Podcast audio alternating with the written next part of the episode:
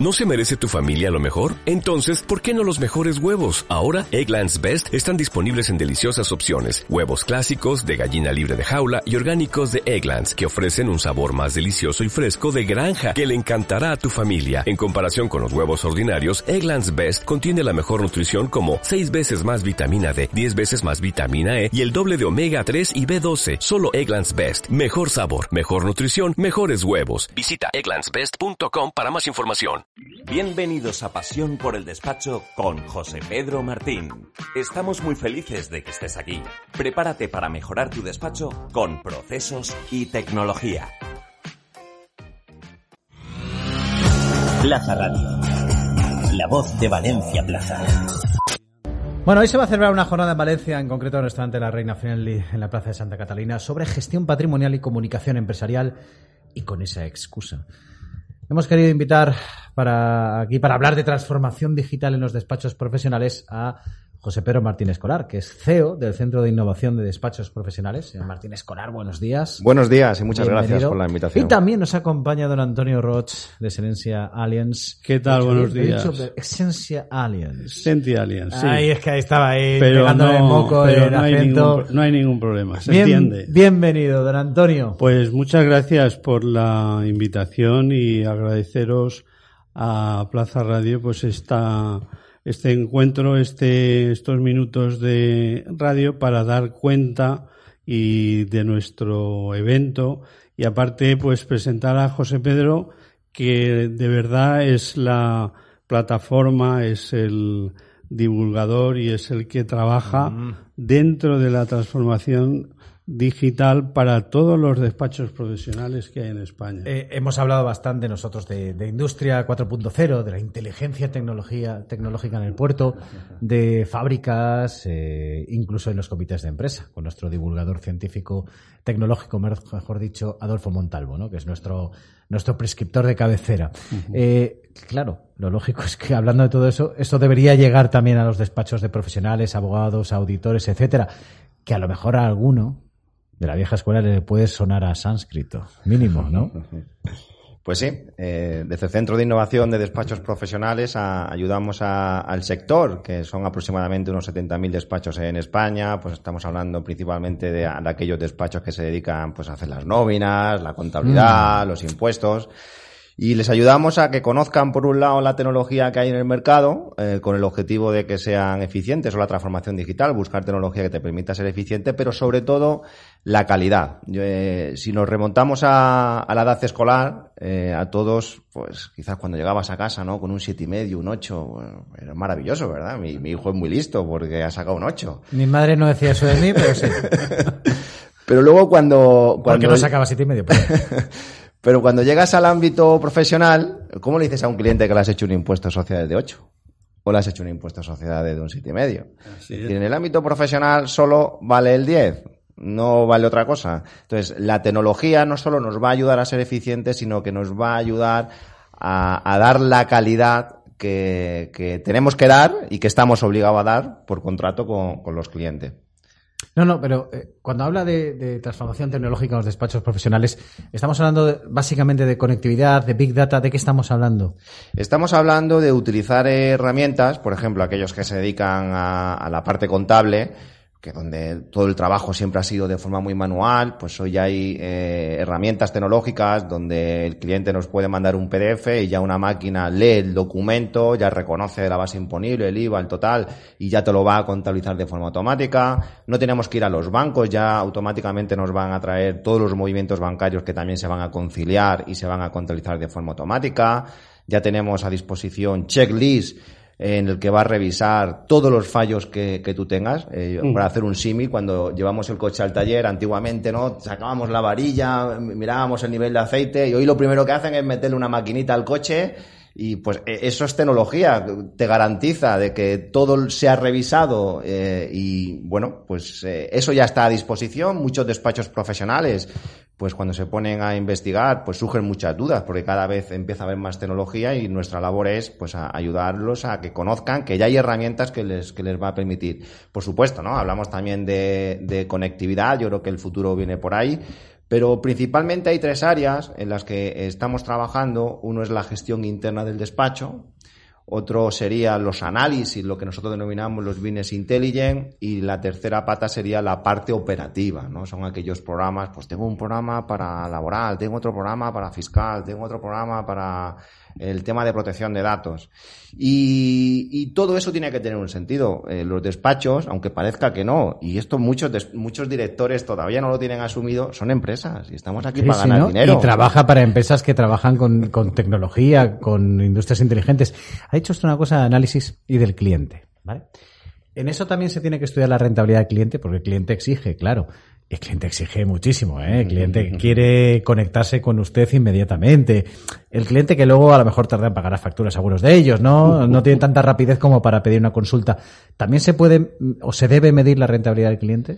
Qué bueno que me hagas esa, esa pregunta porque ahí has dado en el corazón de, de, lo que nosotros estamos trabajando y que además presentaremos en el quinto Congreso de Transformación Digital que haremos el día 12 y 13 de marzo en, en Sevilla y que va a ser el núcleo justamente los análisis. Eh, somos empresarios y estamos aquí para ganar dinero, para ganar todo el dinero que, que podamos y antes de empezar con la tecnología, que es lo primero que nos llaman los despachos, oye, ¿qué hay para mejorar? No, ¿qué hay para mejorar? No. ¿En qué punto estás tú? Porque tendremos que medir el retorno de la inversión en tecnología. Entonces, nosotros ya tenemos eh, estimado eh, los baremos en los que se debería mover un despacho. Estamos hablando de crecimientos entre un 10 a un 25%. Estamos hablando de que se pueden lograr rentabilidades aproximada antes de, impuestos y reparto de bonos aproximadamente entre un 30 a 35% y también tenemos que medir la satisfacción de, del cliente. Por supuesto que los despachos y, y, eso la tecnología y la conectividad nos va a permitir el trabajar con diferentes herramientas, pero con un business intelligent donde el origen del dato nos, nos da igual donde esté, debemos medir y para eso nosotros somos vendedores de horas, los despachos profesionales.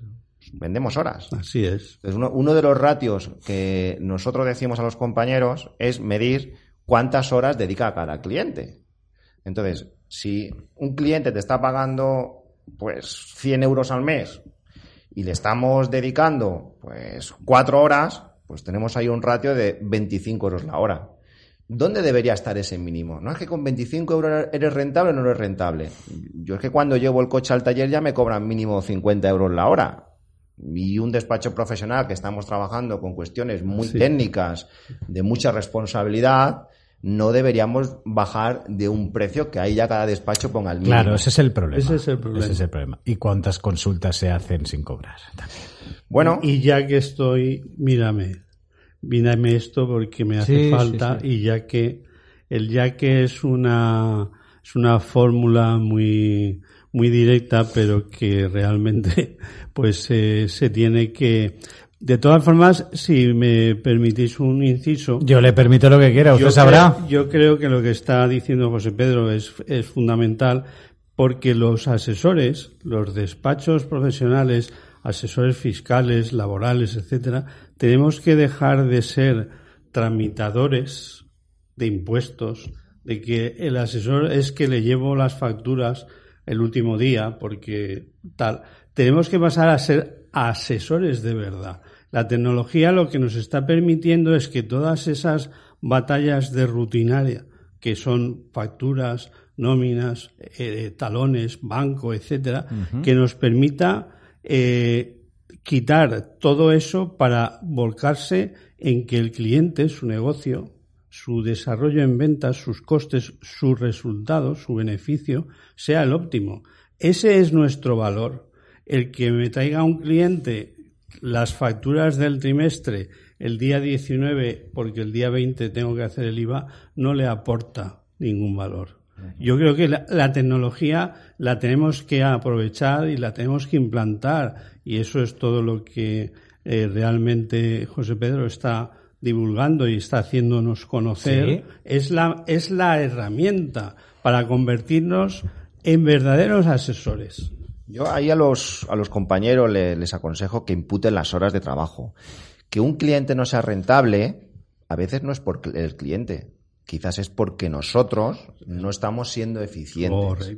Yo creo que hay una mezcla entre lo que denominamos el pricing, el precio, una buena negociación, que a veces también es que no negociamos bien los precios, porque una de las cosas que les decimos también a los compañeros es que el cliente sí está dispuesto a pagar más. Tenemos que sí está dispuesta a pagar. Ay, ay, ay, señor Martínez Cola. Pero, pero. Ay, ¿con qué empresas va usted? Eso, eso, eso. Pero lo mismo. tenemos que trabajar los valores añadidos.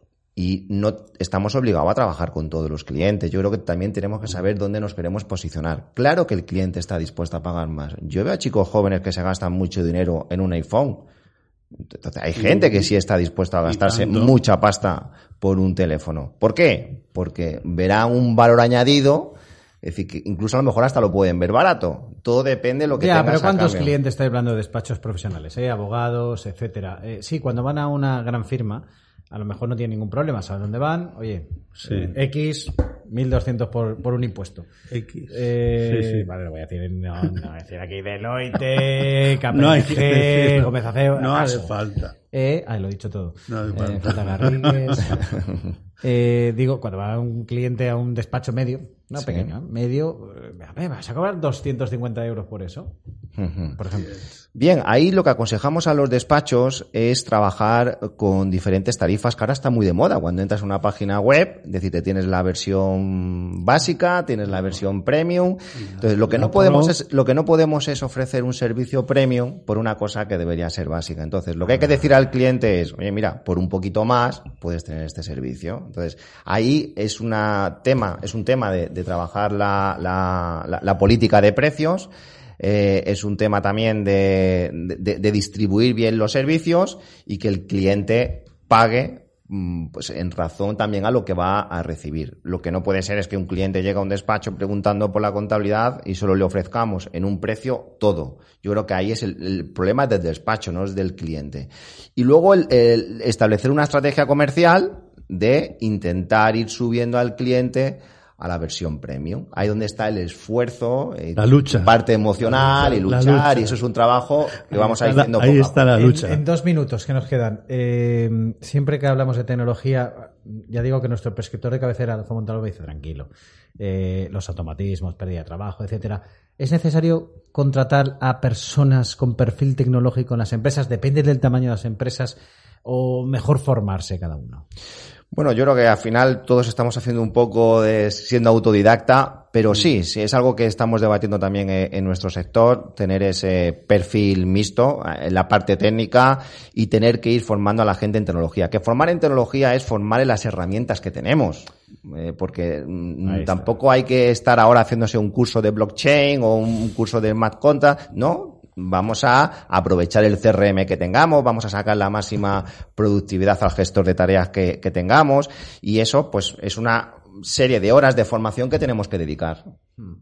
Pues de todo esto van a hablar en esta jornada en el restaurante La Reina Friendly. Pues eh, efectivamente, aparte de que, bueno, pues tenemos ya esa costumbre casi mensual de reunirnos aquí con José Pedro, los despachos de, de Valencia, la comunidad valenciana, pues aprovechamos ese encuentro para cambiar eh, pues nuestras impresiones, nuestras ideas.